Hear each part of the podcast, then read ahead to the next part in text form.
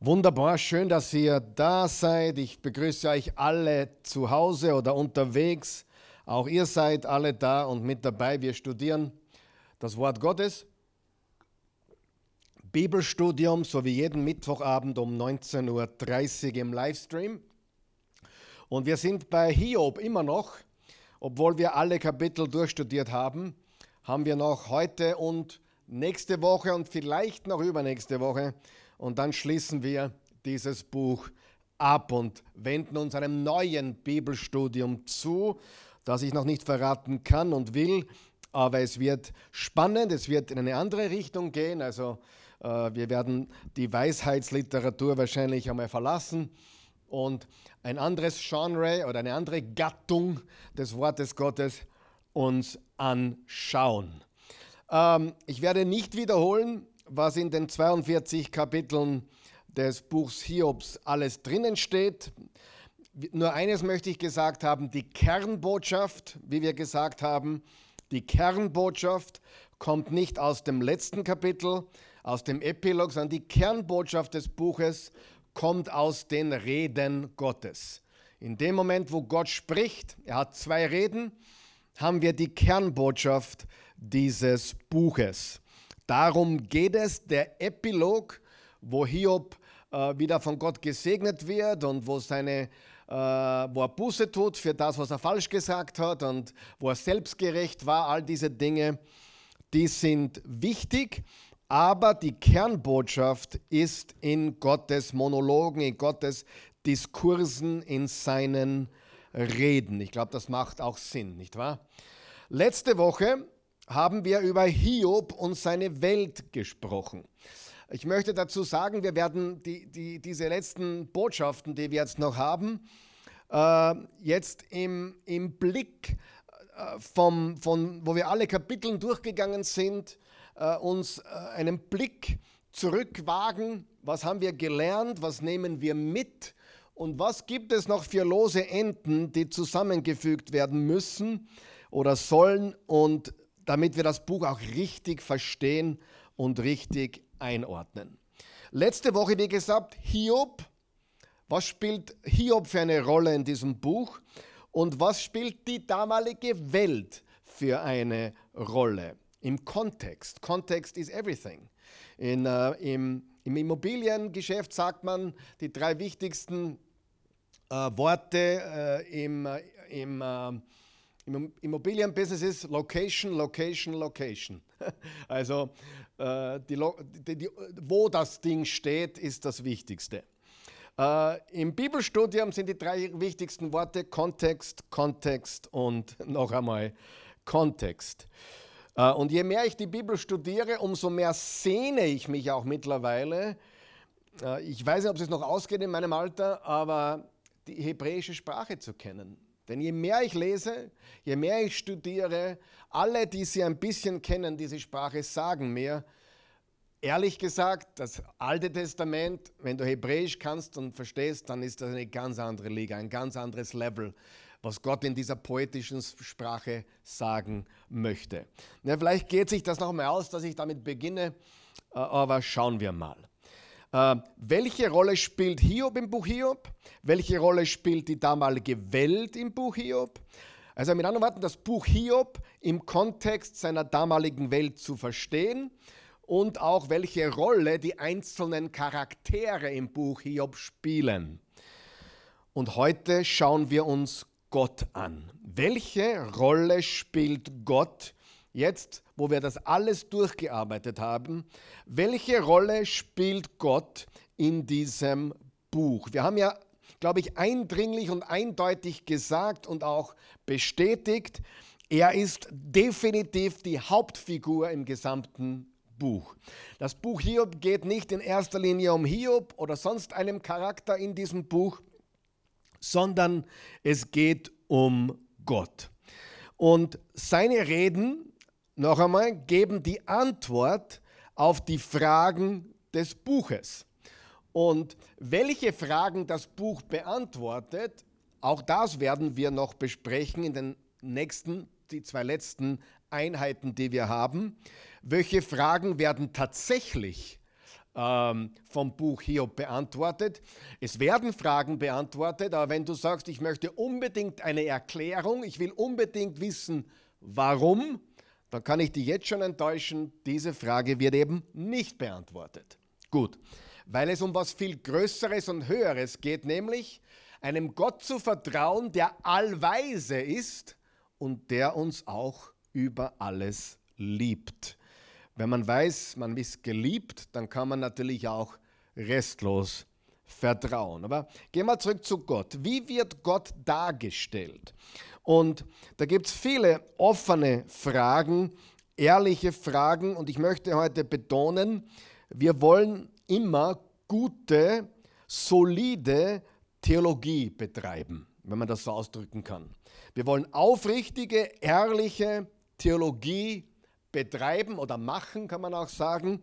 Nicht nur einfach irgendwas nachplappern, was wir gehört haben oder, oder gelesen haben oder vielleicht auch in der Kirche, wie wir aufgewachsen sind. Wenn ich meine ehrliche, aufrichtige Theologie, und das, da bist du bei uns in der Oase willkommen, du darfst hinterfragen. Ich bin so dankbar, dass ich auch an einen Punkt gekommen bin, wo ich vieles, mit dem ich aufgewachsen bin, hinterfragt habe. Und das hat meinen Glauben nicht geschwächt, sondern gestärkt. Weil jeder Mensch in seinem Glauben, wenn er echten Glauben hat, kommt irgendwann einmal an Dinge, wo er Zweifel hat oder Fragen hat. Und jemandem zu sagen, du darfst nicht zweifeln, du darfst keine Fragen haben, wäre ja eigentlich tödlich für den Glauben. Im Gegenteil, um zu echten Glauben zu kommen, braucht man echte Fragen, auf die es auch echte Antworten gibt. Ich möchte das heute unbedingt betonen, ähm, weil wir heute ernsthaft nachdenken werden. Bitte äh, setze heute deinen, deinen Denkhut auf. Ja? Ich möchte dich heute zum Denken anregen. Ich will dir auch nichts äh, hineindrücken heute oder ich will auch nicht heute äh, alles in deinem Leben umkippen, was du glaubst, aber ich möchte, dass du eine Denkkappe aufsetzt. Äh, viele Christen, ich glaube, du kennst sie auch, sie hören eine Botschaft im Internet und springen voll auf. Ja? Dann hören sie wieder eine andere Botschaft, dann springen sie dort wieder voll auf und die springen hin und her. Von dem, was sie halt gerade begeistert sind oder was gerade äh, sie juckt irgendwie. Und sehr oft, und ich glaube, ihr müsst mir da recht geben, von einem Extrem zum anderen. Ja, und das ist gefährlich. Ähm, man, nur weil etwas neu ist, heißt nicht, dass es äh, wahr ist. Und, äh, und die Wahrheit ist sowieso nicht neu, weil die Wahrheit ist ewig. Das ist anders. Jesus ist die Wahrheit, das ist eh ewig und nie neu. Aber es gibt halt Menschen, die wollen immer was Neues hören. Und gerade auf YouTube und, und Internet sieht man das deutlich, je, je äh, aggressiver oder je provokativer ein Titel ist, und wir tun das auch absichtlich, um Leute zu unseren Videos zu bringen, macht man manchmal äh, Titel, die halt äh, anziehender sind. Das ist legitim. Aber nur weil ein Titel reißerisch ist, reißerisch ist oder, oder anziehend ist, heißt das lange nicht, dass es die Wahrheit ist. Auch das Video mit den meisten Klicks ist nicht die Wahrheit. Oft sind es Videos, die unscheinbar sind, denn die Wahrheit ist halt oft nicht ganz so aufregend, wie wir das gerne hätten. Die Wahrheit kann manchmal langweilig sein, weil es die Wahrheit ist. So wie eine gute Ehe. Eine gute Ehe nach 34 Jahren ist eine gute Ehe. Vielleicht sind manche Dinge nicht mehr ganz so aufregend, aber die Wahrheit und die Liebe und die Treue und die Stärke ist umso höher und besser. Amen. Natürlich ist was Neues oft aufregender, aber wir müssen bei der Wahrheit bleiben und das ist ganz, ganz wichtig und nicht hin und her springen. Und ich muss das heute, was ich mache, unbedingt, heute mache ich was ganz Besonderes. Der Titel lautet, ist Gott wirklich so? Denn viele kommen vom Buch Hiob weg und denken, was ist das für ein Gott? Zum Beispiel ein Gott, der eine Wette macht mit Satan gegen Hiob? Ich meine, was ist, wenn Gott das mit mir macht und mit Satan? Hm. Ich will das nur in den Raum stellen, weil viele haben Schwierigkeiten damit. Äh, darum ist auch das Buch Hiob äh, nicht unbedingt das Buch, im, auch auf YouTube nicht, wo du so viele äh, Leute findest, die das wirklich auslegen und, und es ist wirklich gar nicht so häufig drinnen. Und es gibt auch nicht wirklich viel, viele, die Klarheit haben über das Buch Hiob gibt es wenige. Es ist eines der schwierigsten Bücher der Bibel, haben wir ja gesagt. Aber je mehr ich es studiere, umso besser gefällt es mir. Aber es ist ein gewaltiges Buch, das uns so viel lehrt und das wollen wir nochmal betonen heute, nächste Woche. Also dreimal haben wir noch und dann sind wir fertig. Aber ich sagte, die letzten drei Botschaften jetzt sind eigentlich entscheidend und, und, und geben äh, äh den richtigen Touch noch oben drauf. Okay? Gut. Wir müssen das Ganze richtig aufbauen heute, den richtigen Kontext schaffen, Hintergrund geben. Und darum beginne ich jetzt mit etwas, was eigentlich nicht nur zum Buch Hiob dazugehört, sondern zur ganzen Bibel. Okay? Nämlich die vielen verschiedenen Genres oder Gattungen zu Deutsch in der Bibel. Die Bibel ist nicht nur eine literarische Gattung oder nicht nur ein literarisches Genre, sondern man könnte sie auf sieben ausbreiten. Zum Beispiel eine Gattung, ein Genre der Bibel ist Erzählung. Ja?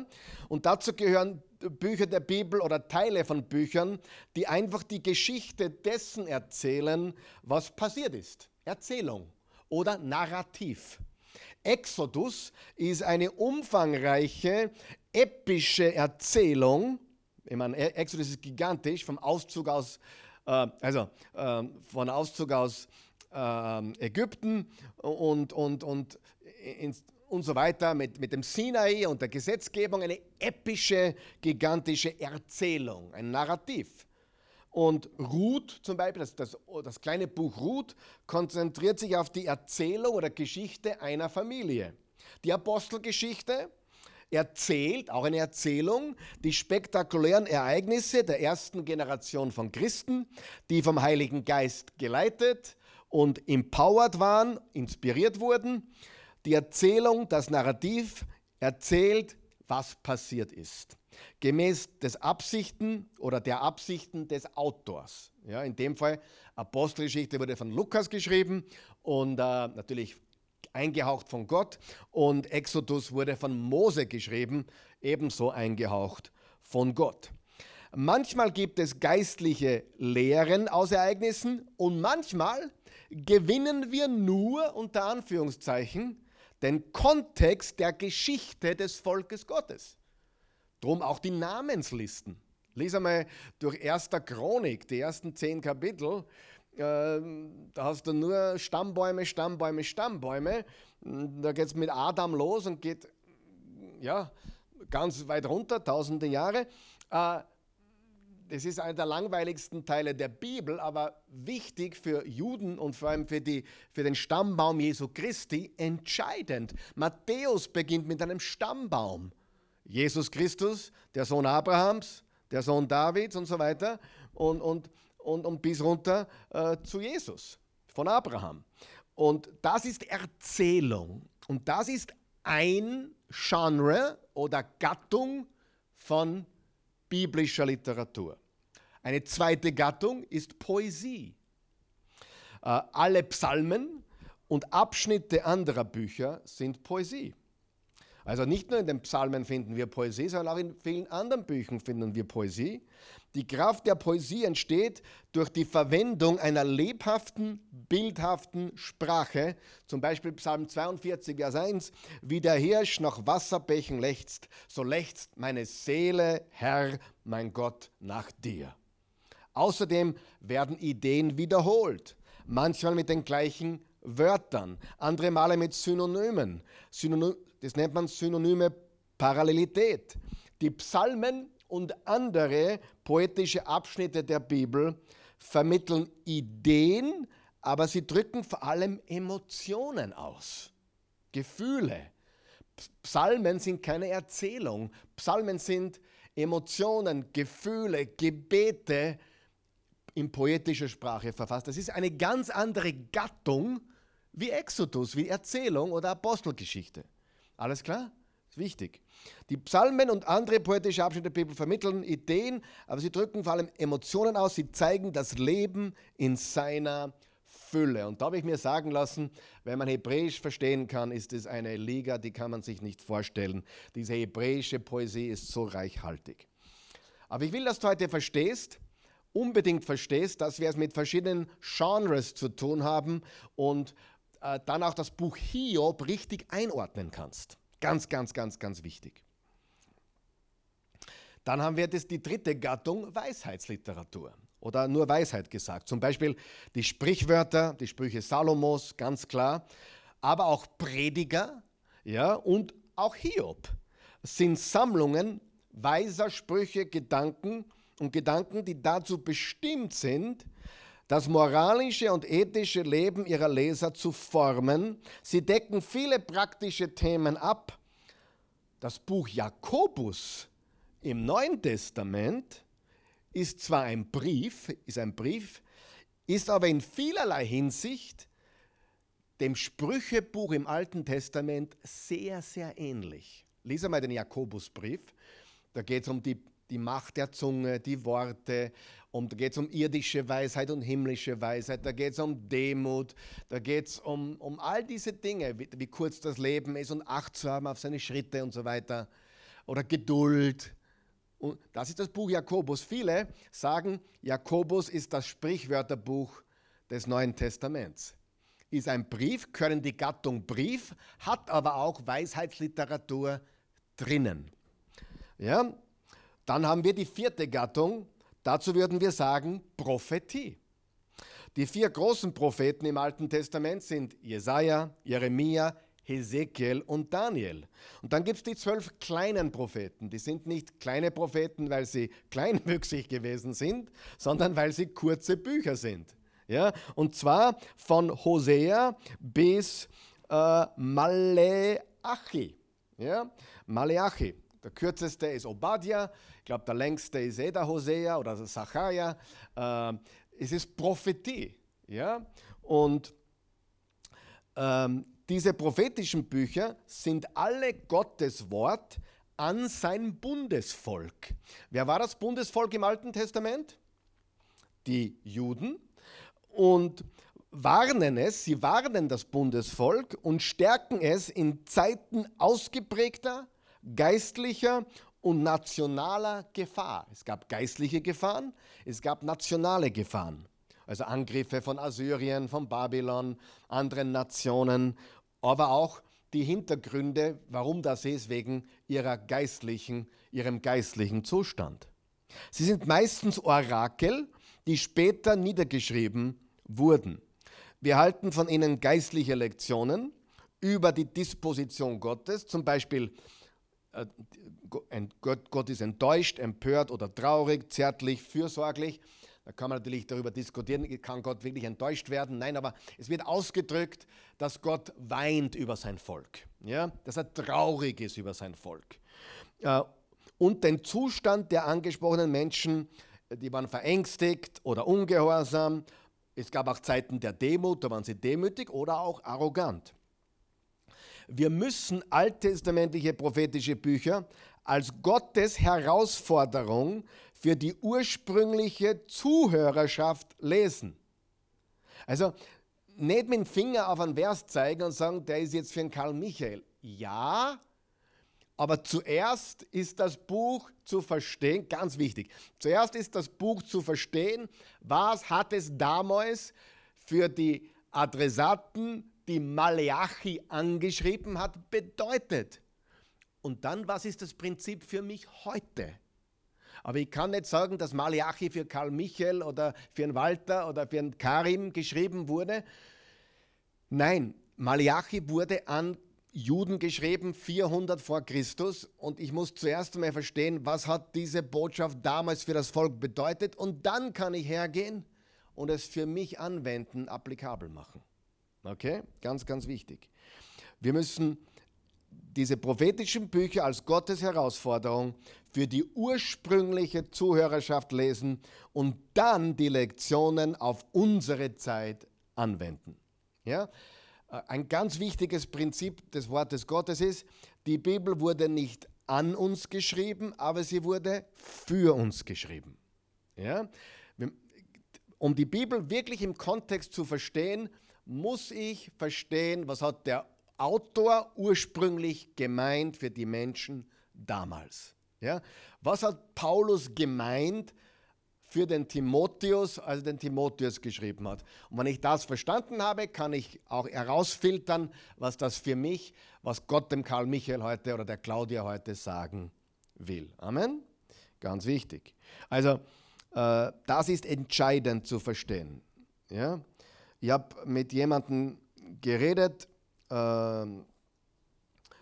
der hat mir erzählt, es gibt, es gibt Christen, die sagen, man soll die Bibel nicht im Ganzen lesen, sondern nur die Verse, die einem Gott für den Tag gerade zeigt. Also quasi mit dem Finger, dann den Absatz lesen und das ist, du wirst nie auf ein solides Bibelverständnis stoßen, wenn du nicht im Ganzen, im Kompletten äh, den, den, den, das, was Gottes Wort dem Menschen sagen will, in der Ganzheit lesen. Es kann immer aus dem Kontext gerissen werden.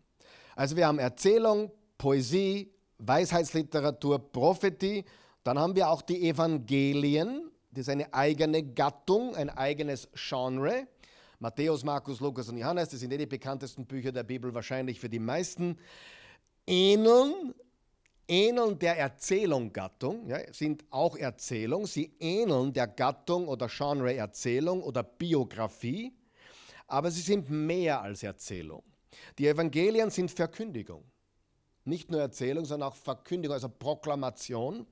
Die Personen, die sie geschrieben haben, waren wahre Gläubige, die Berichte aus erster Hand über das Leben und die Lehren Jesu erzählten.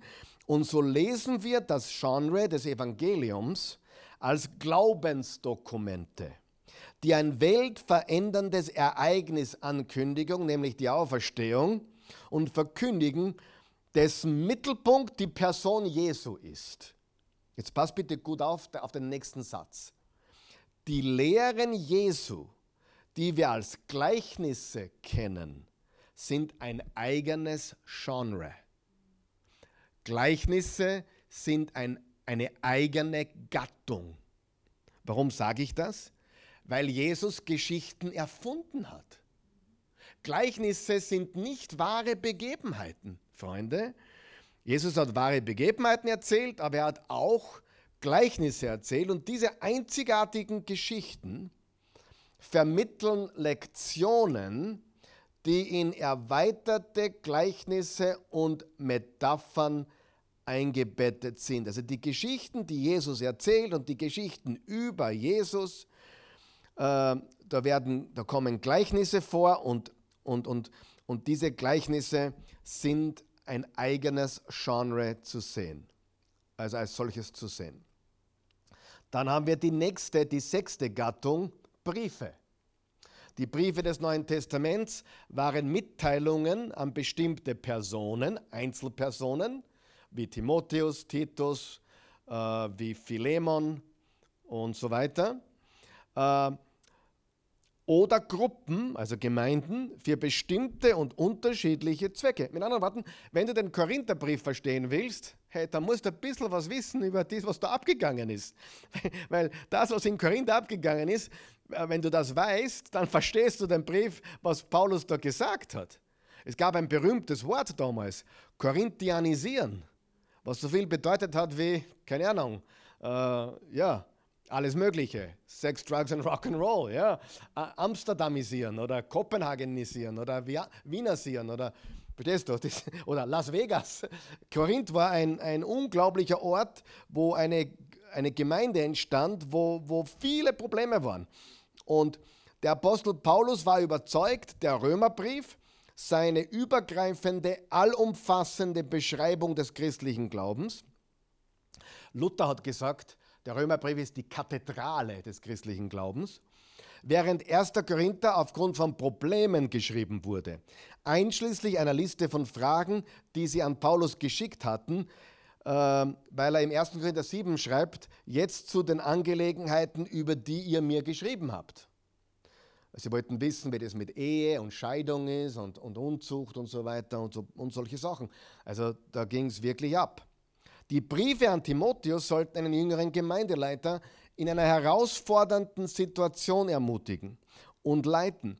Briefe sind anlassbezogene Texte und deshalb müssen wir uns mit den Umständen befassen, die dazu geführt haben, dass sie geschrieben wurden. Natürlich kann jeder Christ vom Korintherbrief vieles nehmen. Ich habe heute das längste Kapitel im Neuen Testament, na, stimmt nicht ganz, es gibt im Lukas, äh, äh Lukas 1 hat 80 Verse, aber das, das längste, eines der längsten Kapitel und das längste Kapitel in den Briefen ist 1. Korinther 15, das Auferstehungskapitel. Äh, Tod, wo ist dein Stachel? Tod, wo ist dein Sieg? Gott sei Dank, wir haben den Sieg durch Jesus Christus. Also ganz, Vers 55 bis 58. Gewaltige, gewaltige. Ich, ich studiere das Kapitel im Moment, weil wir ja eine Serie machen über von Hoffnung überrascht und was Auferstehung für, für den Christen bedeutet. Sieh, wenn Jesus von den Toten auferstanden ist, dann bedeutet das, dass auch wir eine physische Auferstehung haben werden. Nicht irgendwo auf einer Wolke dahin fliegen, auf einem Wolkal die Harfe spielen werden, sondern wir reden von einer physischen Erneuerung äh, Himmel und Erdes, neuer Himmel, neue Erde, an einer körperlichen Auferstehung des Menschen, der an Jesus glaubt. Also eine echte physische Auferstehung. Und das wird im 1. Korinther 15 im Detail beschrieben. Aber der, der Korintherbrief, um ihn wirklich in der Ganzheit zu verstehen, äh, sollte ich einiges wissen über Korinth und die, An und die Anlässe damals. Gut, die letzte Kategorie, die letzte Gattung, das letzte Genre ist Apokalypse. Was heißt Apokalypse? Es heißt nicht Weltuntergang, sondern Enthüllung. Enthüllung. Und wenn du in der heutigen Welt Apokalypse sagst, äh, oder wenn du, du, gehst auf ORF und da steht plötzlich groß Apokalypse, dann meinst du, die Welt geht unter. Äh, aber das ist nicht, was Apokalypse bedeutet. Es ist das griechische Wort für den Schleier entfernen, Enthüllung. Das Buch der Offenbarung und, wer weiß es, welches, welches Buch im Alten Testament hauptsächlich gehört in diese Kategorie? Daniel. Daniel ein bisschen Ezechiel auch, ja. Ähm, aber Offenbarung und Daniel sind verwandt. Wie andere Prophezeiungen, also Apokalypse ist auch Prophezeiung, verkündigen sie ihren, ihrem ursprünglichen Publikum dringende Botschaften, insbesondere Warnung und Trost. In größerem Maße als andere prophetischen Bücher verwenden sie viel symbolische Sprache, die weitgehend durch das Studium vorhergehender ähnlicher Ausdrücke in der Schrift verstanden werden kann. Also man kann gewisse Dinge verstehen und erklären, wenn man auch den Rest des Wortes, also ich sage es ganz deutlich, die Offenbarung ist nicht zu studieren ohne Kenntnis des Alten Testaments. Ganz klar. Weil wenn du nicht weißt, was diese Sachen, diese Symbolik auch schon im Daniel, im Sacharja, im Ezechiel bedeutet tust du dir unendlich schwer. Offenbarung ist so wunderbares Buch. Es ist ja nicht die Offenbarung des Antichristen oder des Weltuntergangs, es ist die Offenbarung Jesu Christi. Und das Ende herrlich und wunderbar, keine Tränen. Aber ist ein anderes Thema, haben wir schon eingehend behandelt. So, das ist, was ich jetzt gemacht habe mit euch. Habe ich noch nie gemacht, glaube ich. Diese Gattungen schauen wir es aufzuzählen.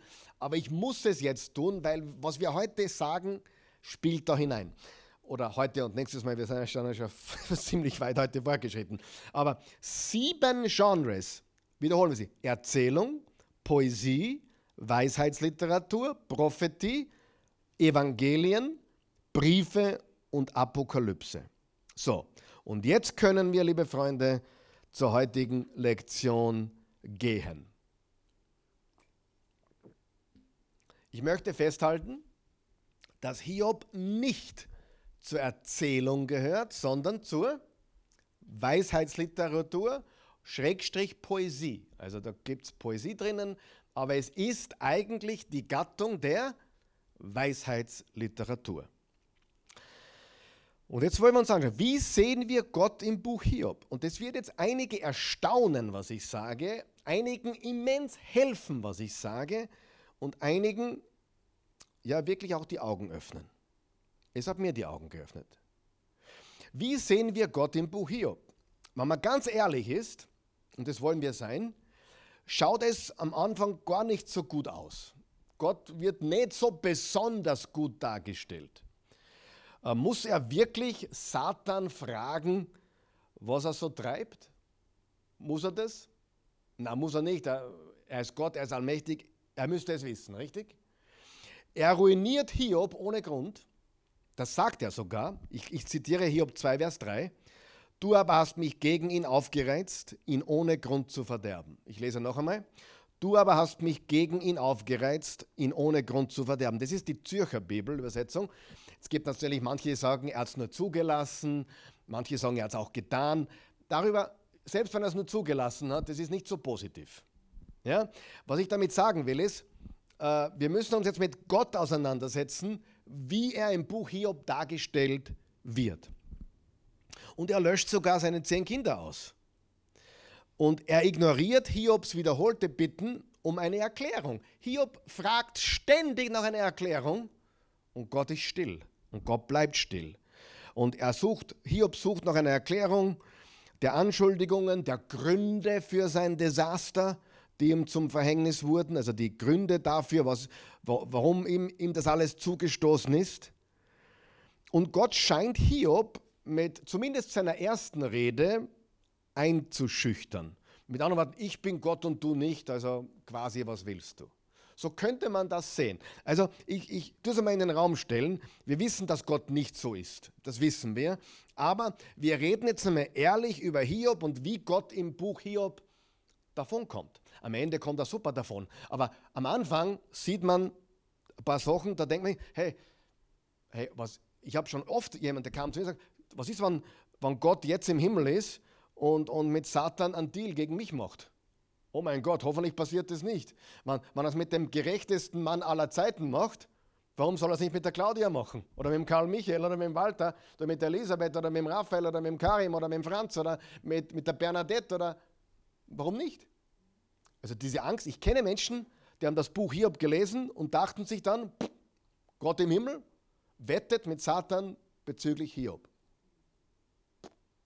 Okay, wir lassen es. Freunde, wir denken nur nach, okay? Denkhut aufsetzen, nur mitdenken. Alles gut, ich tue euch nicht weh, ich will euch nur zum, ich will nur zum Denken anregen. Ja? Gut. Äh, er gibt ihm dann zwar seinen Wohlstand zurück, aber ohne Erklärung. Ohne Erklärung, ohne Verteidigung und ohne sich zu rechtfertigen. Er sagt nicht, jetzt da hast du wieder alles oder mehr, doppelt so viel und jetzt erkläre ich dir alles und äh, ja, und es tut mir leid. Nein, nichts von dem. Er kriegt alles wieder geschenkt, aber wie gesagt, ohne Erklärung, ohne Verteidigung, ohne Rechtfertigung. Echt? Ist Gott so? Ist das der Gott, den wir anbeten? Ich frage nur. Es ist also leicht zu verstehen, dass die Leser des Buches mit diesem Gottesbild Schwierigkeiten haben könnten. Es wäre ja fast ein bisschen witzig, wenn es nicht so verheerend wäre. Die Frage ist jetzt, die wir uns stellen wollen, erhebt das Buch Hiob, erhebt das Buch Hiob Anspruch, eine vollkommene Offenbarung von Gott zu sein? Und die Antwort ist ein klares Nein. Das Buch Hiob, das Ziel des Buch Hiob ist nicht, uns Gott in allen Facetten darzustellen. Also das Buch Hiob ist das Ziel des Buch Hiob ist nicht, äh, dass wir die Liebe Gottes in, voller, in vollem Umfang verstehen. Das, das, das Ziel des Buch Hiob ist, dass wir Gott vertrauen, weil er allweise ist und weil wir wissen, er, ist, er hat alles in der Hand. Ist das, ist das Buch Hiob eine vollkommene Offenbarung von Gott selbst?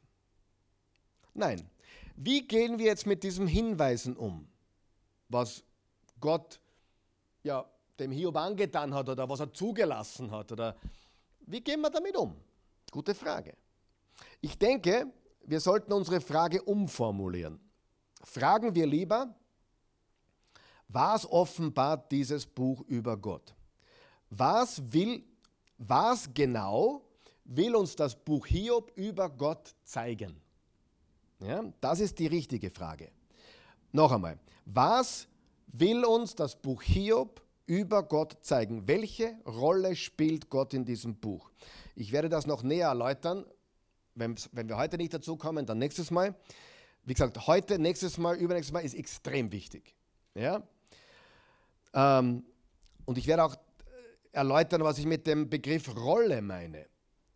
Ähm, das Buch hat verschiedene Charaktere oder Figuren oder Rollen, wie der, der Satan, die Frau, die, die Frau von Hiob, die Freunde, Elihu, dann gibt es auch noch die beiden Kreaturen Behemoth und Leviathan, alles äh, Figuren oder Charaktere, die im Buch vorkommen. Und dann gibt es noch Gott. Ich werde das erklären. Aber hast du deine Denkkappe auf? Wir machen jetzt wieder einen Ausflug ins Neue Testament. Und also wir gehen wieder weg vom Buch Hiob, weil wir haben etwas ganz Wichtiges gesagt. Und zwar haben wir gesagt, es gibt im Neuen Testament in den Evangelien, mitten in den Evangelien, ein Genre, das sind die Gleichnisse. Kannst du erinnern? Gleichnisse sind keine Geschichte, keine Erzählung, sondern was ist das Ziel von einem Gleichnis? Das Ziel von einem Gleichnis ist nicht, uns alles klar zu machen, sondern einen Punkt, also einen gewissen Punkt zu machen. Zum Beispiel die, das Gleichnis von den fünf äh, klugen Jungfrauen und den fünf törichten Jungfrauen. Ja? Das wird dir jeder ernstzunehmende Theologe sagen, das Öl ist nicht der Heilige Geist.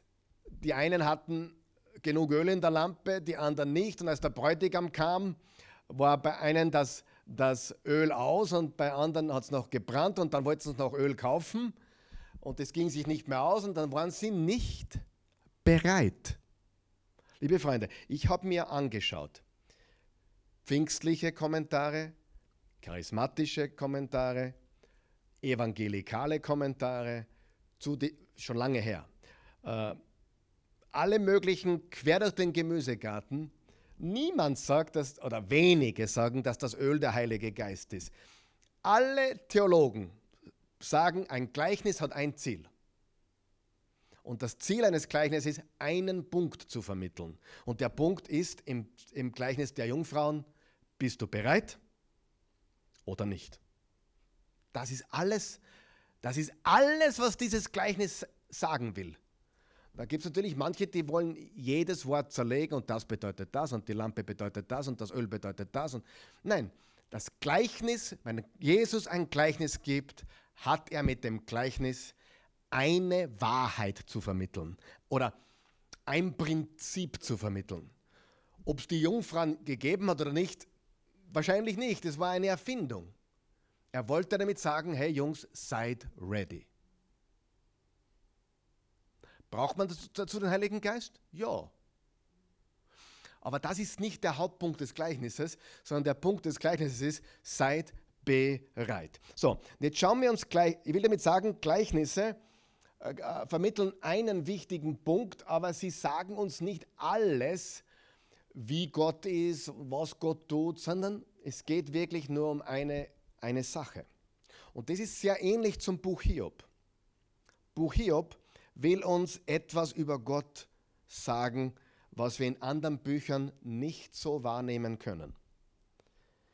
Schauen wir uns ein paar Gleichnisse an von Jesus. Zum Beispiel das Gleichnis von den Arbeitern im Weinberg. Äh, Matthäus 20, da steht folgendes. Denn mit dem Himmelreich ist es wie mit einem Gutsherrn, der am frühen Morgen ausging, um Arbeiter für seinen Weinberg einzustellen. Nachdem er sich mit den Arbeitern auf einen Denar für den Tag geeinigt hatte, schickte er sie in seinen Weinberg. Und als er um die dritte Stunde ausging, sah er andere ohne Arbeit auf dem Marktplatz stehen. Und er sagte zu ihnen, die dritte Stunde ist 9 Uhr früh. Geht auch ihr in den Weinberg und was recht ist, will ich euch geben. Sie gingen hin. Wiederum ging er auch um die sechste und neunte Stunde. Sechste Stunde ist 12 Uhr Mittag, neunte Stunde ist 3 Uhr Nachmittag und tat dasselbe. Als er um die elfte Stunde, also um 17 Uhr, als eigentlich schon zugesperrt wird fast, ausging, fand er andere dastehen und er sagte zu ihnen, was steht denn den ganzen Tag hier ohne zu arbeiten? Sie sagten zu ihm, es hat uns niemand eingestellt. Er sagte zu ihnen, geht auch ihr in den Weinberg. Es wurde Abend und der Herr des Weinbergs sagte zu seinem Verwalter, ruf die Arbeiter und zahl ihnen den Lohn aus, angefangen bei den Letzten bis zu den Ersten. Und als die von der elften Stunde kamen, die haben wahrscheinlich keine Stunde gearbeitet, erhielten sie jeder einen Denar, jeder einen Tageslohn. Und als die ersten kamen, meinten sie, dass sie mehr erhalten würden, und auch sie erhielten jeder einen Denar.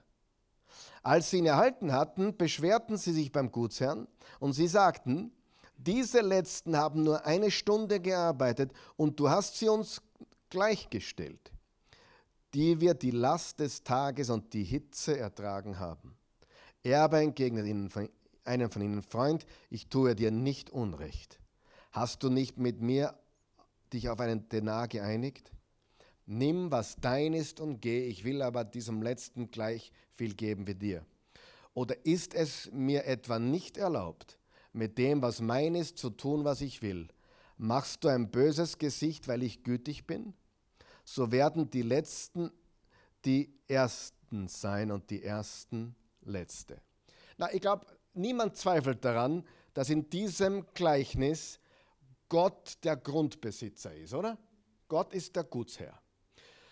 Aber wir können nicht, das ist ganz wichtig, wir können nicht daraus schließen, dass Gott tatsächlich eins, so, eins zu eins so wirkt, wie es hier steht. Ich erkläre. Die Zahlung von Löhnen hat keinen direkten Zusammenhang, wie Menschen im Himmel behandelt werden. Ja? Derselbe Lohn, der denen angeboten wird, die nur die letzte Stunde gearbeitet haben, ist eine absichtliche Übertreibung. Das wird jetzt einige schockieren. Ich erkläre gleich. Um die Aussage, den Punkt des Gleichnisses hervorzuheben. Pastor, hast du gerade gesagt, dass Jesus übertreibt? Ganz genau, weil er ein guter Lehrer war. Wo hat Jesus noch übertrieben? Ein Klassiker, wo sogar die Jünger wahrscheinlich am Boden gerollt sind und gelacht haben. Sie entferne zuerst den Balken aus deinem Auge. Und dann kannst du vielleicht mit der Pinzette den Splitter aus deines Augen des Nächsten ziehen. Das war eine bewusste ähm, Übertreibung, also es, wie, das nennt man, wie nennt man das? Vielleicht was der Raffi, wie man das nennt. Ähm, Hyperbole, oder? Hyperbole? Das nennt man Hyperbole. Das ist im, in der Sprache damals ganz. Jesus war erstens kein Waschlappen. Er ist nicht dieser Softie, wie du glaubst. Er war tough. Zweitens war er weise. Drittens war er ein hervorragender, guter Lehrer. Vielleicht auch mit einem Touch Kabarett hin und wieder. Er hat sicher Spaß gehabt. Und, und mit vielen, sogar mein guter Freund. Äh, heißt Jim Corter, äh, der, der, spricht mittlerweile 20 Sprachen, hat mir gesagt, wenn du das im, im, im Urtext lesen würdest, äh, oder wie Jesus das im Aramäischen gesagt hat, würdest du dich zu Tode lachen. Nimm, nimm den Balken aus deinen Augen. Also Jesus hat übertrieben, aber als Lehrer, als, als, äh, um, um etwas bildlich darzustellen. Und die Gutsherrengeschichte ist ähnlich. Das ist keine wahre Geschichte keine wahre Geschichte, sondern es ist ein Gleichnis, wo Jesus auf einen Punkt hinaus will. Es geht um die Gnade Gottes. Im Himmel, die, äh, ich habe, ah, super, ich habe da einen Auszug mir rauskopiert von einem Buch von Philipp Yancey. Und äh, ich, äh, das Buch heißt, was ist so erstaunlich an Gnade? Ich lese das vor. Hör gut zu. Und du, vielleicht komme ich heute gar nicht zum Punkt, wo ich hinkommen will. Und einige werden heute nach Hause gehen und sagen, was wollte er uns heute sagen? Ja, kann, heute lasse ich euch mit einem absoluten Cliffhanger hängen. Ich sage es euch schon jetzt. Heute lasse ich euch zappeln. Ich werde heute davon gehen und wahrscheinlich noch immer nicht wissen, wohin geht die Reise jetzt. Aber macht nichts. Ja, ich sage nur so weit, äh, Gott ist gut. Das Buch Hiob hat eine ganz wichtige Botschaft von uns. Es ist Weisheitsliteratur. Okay. Äh, Und es gibt Ähnlichkeiten vom Gleichnissen zu Hiob und zur, zur Poesie und zur Weisheitsliteratur. Das, möchte ich anmerken. Aber du wirst, es wird wirklich, wenn du mit mir dran bleibst, verspreche ich dir, dir gehen die Augen auf. Die Geschichte von Jesus, also jetzt zitiere ich von Philipp Yancey, was ist so erstaunlich an Gnade? Die Geschichte von Jesus, vom Gutsherrenbesitzer, ergibt keinen wirtschaftlichen Sinn. Und genau das war seine Absicht. Er gab uns ein Gleichnis über die Gnade, die nicht wie ein Tageslohn berechnet werden kann. Der Arbeitgeber in der Geschichte von Jesus hat die Ganztagsbeschäftigten nicht betrogen. Nein, die Ganztagsarbeiter bekamen, was ihnen versprochen wurde. Ihre Unzufriedenheit entspringt der skandalösen Mathematik der Gnade. Der skandalösen Mathematik der Gnade. Sie können einfach nicht akzeptieren, dass Ihr Arbeitgeber das Recht hatte, mit seinem Geld zu tun, was er wollte, wenn es bedeutete, Schurken das Zwölffache dessen zu zahlen, was sie verdienten. Das Zwölffache. Eine Stunde, anderen haben zwölf Stunden gearbeitet. Bezeichnenderweise identifizieren sich viele Christen, die dieses Gleichnis studieren, eher mit den Angestellten, die den ganzen Tag arbeiten, als mit den Letzten am Ende des Tages. Wir betrachten uns gerne als verantwortungsbewusste Arbeitnehmer und das seltsame Verhalten des Arbeitgebers verwirrt uns ebenso wie die ursprünglichen Zuhörer. Wir laufen Gefahr, den Punkt der Geschichte zu übersehen, dass Gott Geschenke verteilt, keine Löhne. Keiner von uns wird nach Verdienst bezahlt. Denn keiner von uns kommt den Anforderungen von Gottes, Anforderungen Gottes für ein perfektes Leben nahe. Wenn wir auf der Grundlage von Fairness bezahlt würden, würden wir alle in der Hölle enden. Philipp Yancey. Okay? Das heißt, Gott ist nicht genauso wie dieser Gutsherrbesitzer. Der Gutsherrbesitzer äh, ist Gott in diesem Gleichnis, aber es wird bewusst eine Art Übertreibung gemacht. Also zwölffach ist extrem. Ist, also Gleichnisse haben Extremitäten drinnen, äh, haben Übertreibungen drinnen. Zum Beispiel, ähm, wir lesen es dann nicht, aber gehen wir zum nächsten. Gehen wir zum Gleichnis vom unbarmherzigen Knecht. Matthäus 18. Äh, dann trat Petrus zu ihm und sagte, Herr, wie oft kann mein Bruder an mir schuldig werden und ich muss ihm vergeben. Bis zu siebenmal. Jesus sagt zu ihm, ich sage dir, nicht bis zu siebenmal, sondern bis zu 77 Mal. Darum ist es mit dem Himmelreich wie mit einem König, der mit seinen Knechten abrechnen wollte. Als er abzurechnen begann, wurde einer vor ihn gebracht, der ihm 10.000 Talente schuldig war. Weil er sie nicht zurückzahlen konnte, befahl der Herr ihn mit Frau und Kind und seiner ganzen Habe zu verkaufen und so die Schuld zu begleichen. Diese 10.000 Talente ist ein absolutes Extrem. Das sind 200 Lebensjahre oder, oder, oder noch mehr. Also, ein, oder, also ganz, ganz, ganz, ganz viele, viele Leben müsste der leben, dass er das zurückzahlen kann. Da hatte der Herr Mitleid mit jenem Knecht. Haben wir Vers 26 gelesen? Da warf sich der Knecht vor ihm auf die Knie und flehte, hab Geduld mit mir und ich werde dir alles zurückzahlen. Da hatte der Herr Mitleid mit jenem Knecht und ließ ihn gehen und die Schuld erließ er ihm. Als aber der Knecht wegging, traf er einen sehr seiner Mitknechte, der ihm 100 Denar schuldig war. Also ganz, ganz extrem wenig. Ich will, dass du siehst, dass bei Gleichnissen mit Extremen gearbeitet wird. Auch Balken ist extrem zum, zum, zum zum Splitter. Das sind Extreme. Das, und, und Jesus bedient sich bewusst dieser Extreme. Das heißt, das, das, handelt sich nicht um eine wahre Begebenheit, sondern eine, eine erfundene Geschichte, um durch Extreme etwas mitzuteilen. Ja, er aber wollte nicht, sondern ging und ließ ihn ins Gefängnis werfen, bis er die Schuld beglichen hatte hätte. Als nun seine Mitknechte sahen, was geschehen war, überkam sie große Trauer und sie gingen und berichteten ihrem Herrn alles, was geschehen war. Da ließ sein Herr ihn zu sich rufen und sagte zu ihm, du böser Knecht, die ganze Schuld habe ich dir erlassen, weil du mich gebeten hast. Hättest du nicht auch du Erbarmen haben müssen mit deinem Mitknecht, so wie ich Erbarmen hatte mit dir? Und voller Zorn übergab ihn sein Herr den Folterknechten, bis er ihm die ganze Schuld bezahlt hätte. So wird es auch mein himmlischer Vater mit euch machen, wenn ihr nicht vergebt, ein jeder seinem Bruder von Herzen. Wiederum absolut ein extremes Gleichnis. Und, äh, und natürlich, wir wissen, Gott ist hier äh, dieser Meister, dieser, dieser ähm, Meister, dem das, das Geld geschuldet wird. Aber ich glaube, wenn man den Rest der Bibel liest, würde man einen feinen Unterschied zwischen der Botschaft des Gleichnisses und der Natur Gottes wahrnehmen. Äh, Gott ist nicht so extrem, wie er hier dargestellt wird.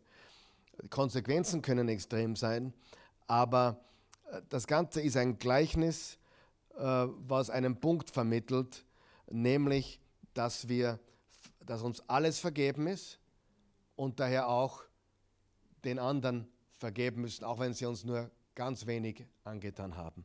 Weil was uns vergeben wurde, ist nie rück, rückbezahlbar. Lukas 11, ein weiteres Gleichnis. Und er sagte zu ihnen, stellt euch vor, ihr habt einen Freund und geht mitten in der Nacht zu ihm und sagt, Freund, leih mir drei Brote. Denn ein Freund, der auf Reisen ist, ist zu mir gekommen und ich habe nichts, was ich ihm vorsetzen könnte. Und jener drinnen würde antworten, belästige mich nicht. Die Tür ist schon verschlossen und meine Kinder liegen bei mir im Bett. Ich kann nicht aufstehen und dir etwas geben. Ich sage euch, wenn er schon nicht aufsteht und ihm etwas gibt, weil er sein Freund ist, so wird er doch seines unverschämten Bitters wegen aufstehen und ihm geben, so viel er braucht. Und ich sage euch, Bittet, so wird euch gegeben. Sucht, so werdet ihr finden. Klopft an, so wird euch aufgetan. Denn wer bittet, empfängt, wer sucht, der findet, wer anklopft, dem wird aufgetan. Das ist für mich ein, ein wirklich perfektes Beispiel von dem, was ich euch sagen will. Wer ist Gott in diesem Gleichnis? Derjenige, der nicht belästigt werden will. Na, da geht es um Gebet. Da geht es um Gebet. Dieses Gleichnis spricht von Gebet. Der Charakter, der Gott repräsentiert, ist widerwillig zu helfen und muss durch das unverschämte, aufdringliche Verhalten des Bedürftigen zum Handeln gedrängt werden. Das ist eine extreme Darstellung Gottes, um einen Punkt zu machen. Ist Gott wirklich so? Nein. Jesus weiß, dass Gott nicht so ist. Warum macht er aber das Gleichnis, damit wir die Wichtigkeit des Betens erkennen, des Dranbleibens erkennen, des Suchen, Klopfen und Bitten erkennen. Aber es ist ganz klar in diesem Gleichnis, dass Jesus Gott als den repräsentiert, der widerwillig ist zu helfen und nur durch unverschämtes, aufdringliches Klopfen aufmacht. Ehrlich, ich hoffe, Gott ist nicht wirklich so. Aber das, was Jesus uns sagen will, ist, klopft an, bittet und ihr werdet empfangen. So, und das ist jetzt der wichtige, wichtige, wichtige, wichtige Punkt. Wir nehmen keines dieser Gleichnisse, um wirklich ein Profil davon zu erstellen, wie Gott ist. Wir verstehen, dass der Sinn und die Bedeutung des Gleichnisses woanders liegt. Der Sinn und Zweck des Gleichnisses liegt nicht darin, Gott so zu beschreiben, wie er tatsächlich ist, sondern der Sinn und die Bedeutung des Gleichnisses liegt woanders. Versteht ihr, was ich meine? Liegt woanders. Nämlich im Gleichnis, dass wir hier zum Beispiel, der, der will nicht belästigt werden, der will nicht helfen, aber er blieb hartnäckig und so sollten wir im Gebet hartnäckig bleiben.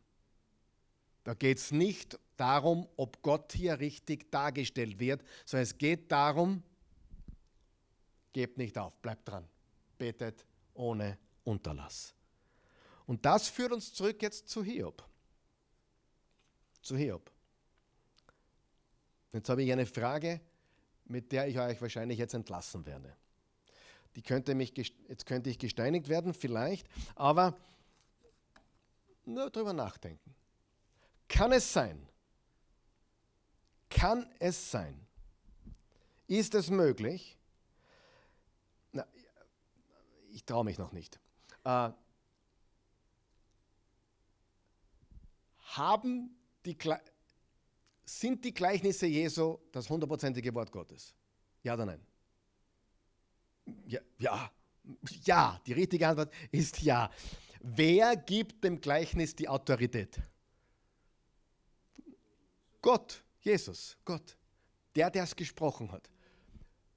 Muss jetzt jedes Detail in dem Gleichnis wahr sein? Muss jedes Detail in dem Gleichnis Gott 100% beschreiben, wie er wirklich ist? Oder reicht es, dass es von Jesus ist, einen Punkt vermitteln will und einfach Autorität hat wegen der Message, die es bringt? Versteht ihr, was ich sage? Und jetzt ist meine Frage, ist es möglich, dass Hiob, das werden wir nächste Woche beantworten, ich will nur, dass ihr nachdenkt, Denkhut aufsetzen, Denkhut. Ist es möglich, dass Hiob ein echter Mann gewesen ist, der wirklich gelebt hat, der fürchterliches erlebt hat? Aber ist es möglich, dass das Buch Hiob ein literarisches Konstrukt ist? Ähnlich wie die Gleichnisse Jesu. Ist es möglich? Ich sage ich, ich sag das deswegen, weil was wir im Hiob, ich meine, wettet Gott mit Satan? Wir werden das nächste Woche alles beantworten. Wettet Gott wirklich mit Satan jetzt im Himmel, vielleicht über dich oder mich oder jemand anderen? Das wäre für mich das falsche Gottesbild. Ja, so, ich will nur die Frage, du, du brauchst dich nicht jetzt da festlegen oder mir Recht geben, darum geht es mir nicht.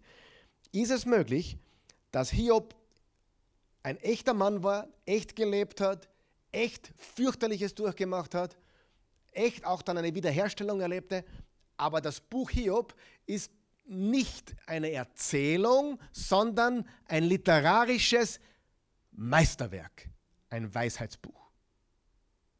Warum sage ich das? Was mich schon stutzig macht, ist erstens einmal die Wette mit Gott und Satan dann macht mich auch stutzig ein bisschen. Ähm, ich meine, jeder von uns hat schon Böses erlebt, oder? Du hast entweder denkt, dein Business ist draufgegangen oder das Haus ist abbrennt. Aber Hiob, lebt, Hiob erlebte alles auf einmal. Das ist, also das ist extrem. Das, kann es sein, dass das wirklich so passiert ist oder dass, dass das Teil eines literarischen Konstrukt zu machen, äh, Konstruktes ist, damit das Buch Hiob seine Message geben kann. Das Buch Hiob ist ein, eine gewaltige, gewaltige, gewaltige ähm, gewaltiges Weisheitsbuch. Und wir werden da nächstes Mal fortsetzen. Aber ich will, dass du darüber nachdenkst.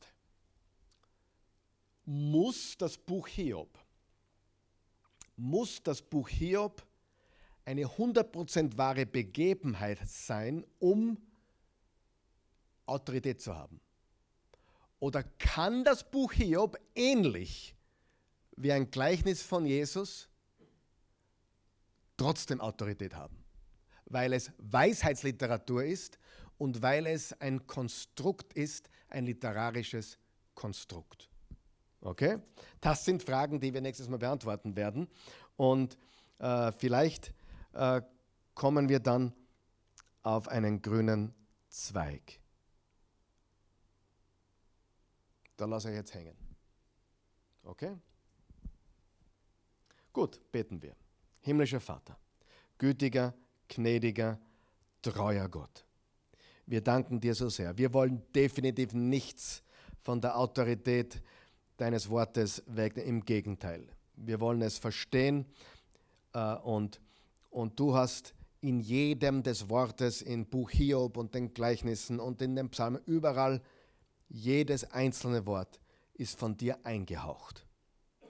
Und wir wollen die Wahrheit des Buches Hiobs erkennen, verstehen, herausfiltern und ja, einfach lernen.